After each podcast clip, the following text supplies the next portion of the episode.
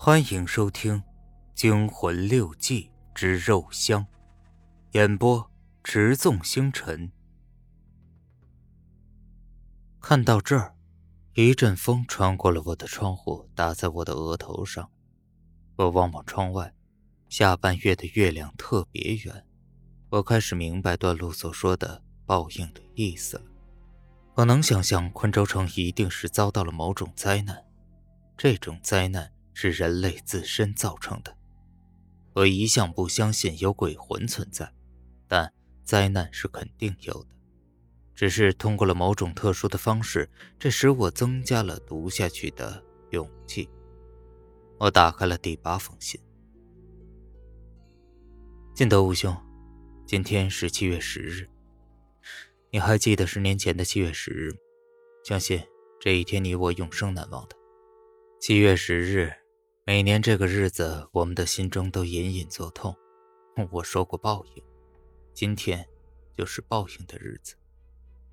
当年我们死守昆州，全城只有五千士兵和两万百姓，我们的粮食准备充分，但没想到安史叛军的准备更充分。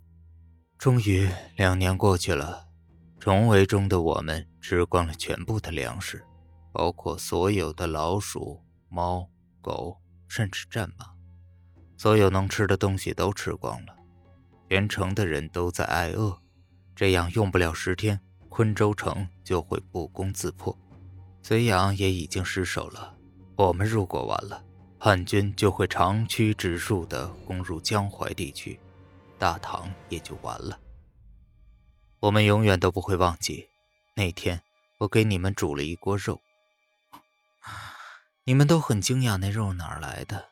我没有说，只是让你们先尝尝。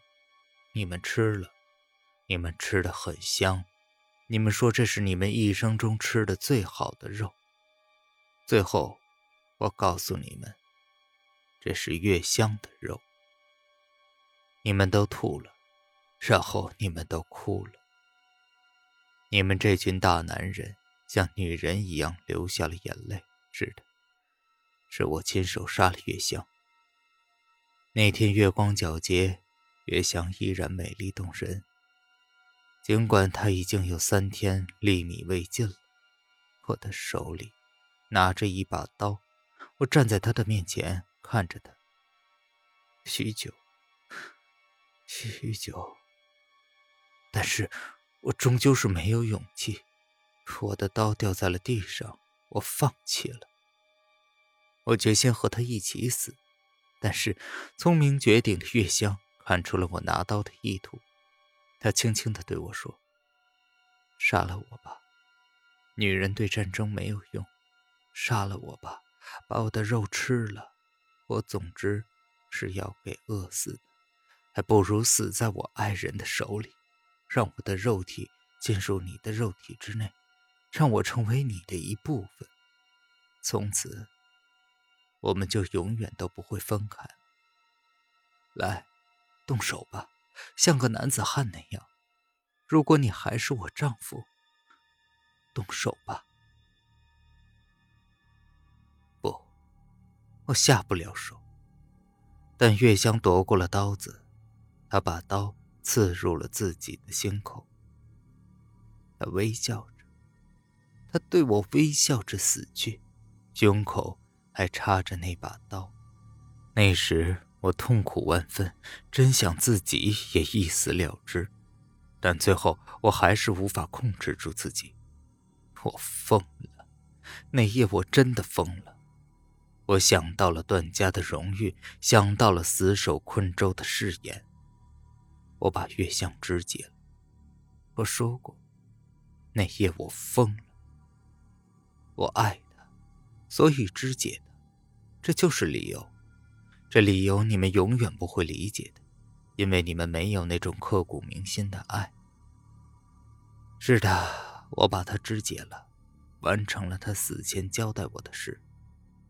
我把他的肉剁下来，他的肉充满了香味儿，天生的香味儿。